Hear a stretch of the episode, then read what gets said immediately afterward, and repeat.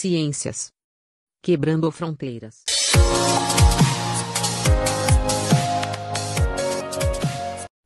Olá, eu me chamo Larissa e espero que estejam todos bem.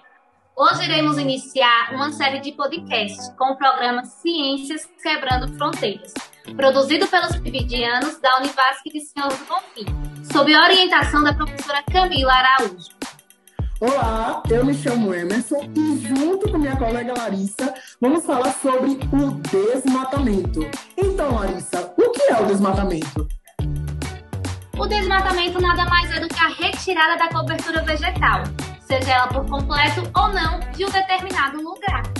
Hum, você sabia que apesar do aumento no desmatamento nessa pandemia, nosso foco ele não será falar sobre números, e sim nos impactos causados pelo desmatamento. Larissa, você sabia que o desmatamento ele pode interferir até no crescimento de casos de doenças infecciosas? Sei sim. Com base em estudos, é grande parte dessas doenças elas são transferidas das espécies animais para a espécie humana. Elas são chamadas de doenças zoonóticas. Isso mesmo, Emerson. Alguns exemplos do nosso cotidiano é a zika, a dengue e a malária. E falando na malária, um estudo desenvolvido pelo Instituto de Pesquisa Econômica Aplicada diz que, para cada 1% de mata derrubada, é notório o aumento de 23% do, do caso da malária na Amazônia. Isso ocorre devido às clareiras abertas, pós-desmatamento, ocasionando um local perfeito para a proliferação dos mosquitos transmissores. E outro estudo realizado pela Agência dos Estados Unidos para o Desenvolvimento Internacional mostraram que grande parte das doenças zoonóticas, que são as doenças que são passadas dos animais para os seres humanos, elas estão conectadas às mudanças do solo, principalmente das florestas tropicais, como a Amazônia. Dá nem para imaginar o quanto de micro-organismos estão isolados lá, ou mesmo qual seria o perigo se ocorrer a migração deles para a realidade urbana. Verdade. E, infelizmente, a expectativa é que, com a continuação do desmatamento e o aumento da população, acabe potencializando, ou seja, acabe crescendo cada vez mais os surtos de doenças infecciosas, Larissa. Só de imaginar que o desmatamento vem tomando uma proporção enorme desde a Revolução Industrial e que os impactos causados já são tão notórios, imagina aí, futuro, se as medidas corretas não forem tomadas agora. Verdade. Um dos maiores causadores disso tudo é essa expansão do agronegócio. É, porém, estudos mostram que não é necessário desmatar florestas para produzir mais alimentos. E sim, ao invés de expandir as áreas agrícolas, ou seja, ao invés de desmatar mais, retirando das florestas, poderiam intensificar a atividade agrícola e as medidas de proteção social, Larissa. Infelizmente, muitos ainda têm aquele pensamento que esse é um mal necessário, não é mesmo, para o nosso bem-estar. Sobretudo, muitas vezes também não colocam na balança e param para pensar sobre as causadas e todo o risco que traz, que traz para o nosso planeta. Isso mesmo.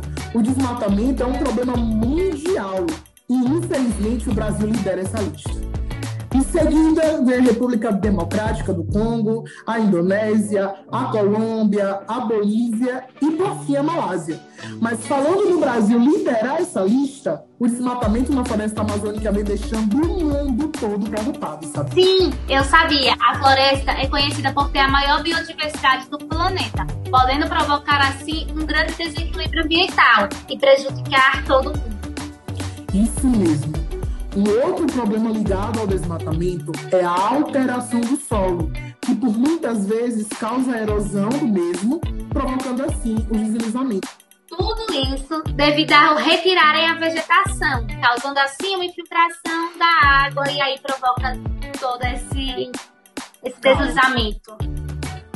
Ou quando ocorre próximo aos rios, causando então os assoramentos, né?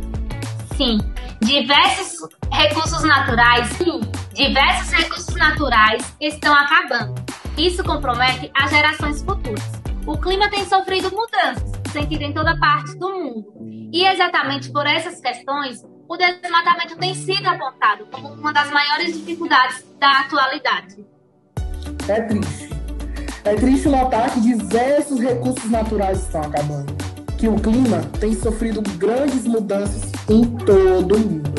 Questões como essa nos faz refletir o quanto estamos prejudicando com as nossas ações a nós mesmos e as gerações que estão por vir também. Verdade. A hora de começar a mudança é agora. A questão para a solução desse problema não é simples, mas é possível com a ajuda de todos. Então, então devemos começar a pensar que a questão econômica não deve ser colocada sempre como prioridade. Entendeu? Temos que colocar tudo em uma balança e analisarmos. No caso de decisões que agravam a degradação ambiental, será que os benefícios econômicos valem mesmo a pena? Temos que lembrar que essa decisão pode trazer um grande prejuízo para a natureza, pois questões climáticas por muitas vezes são irreversíveis. É válido pararmos para pensar em tudo. O nosso papo de hoje fica por aqui. Eu adorei a participação e obrigada, Emerson. Tchau, tchau. Obrigada, Larissa, pela oportunidade. Tchau, tchau. Ciência.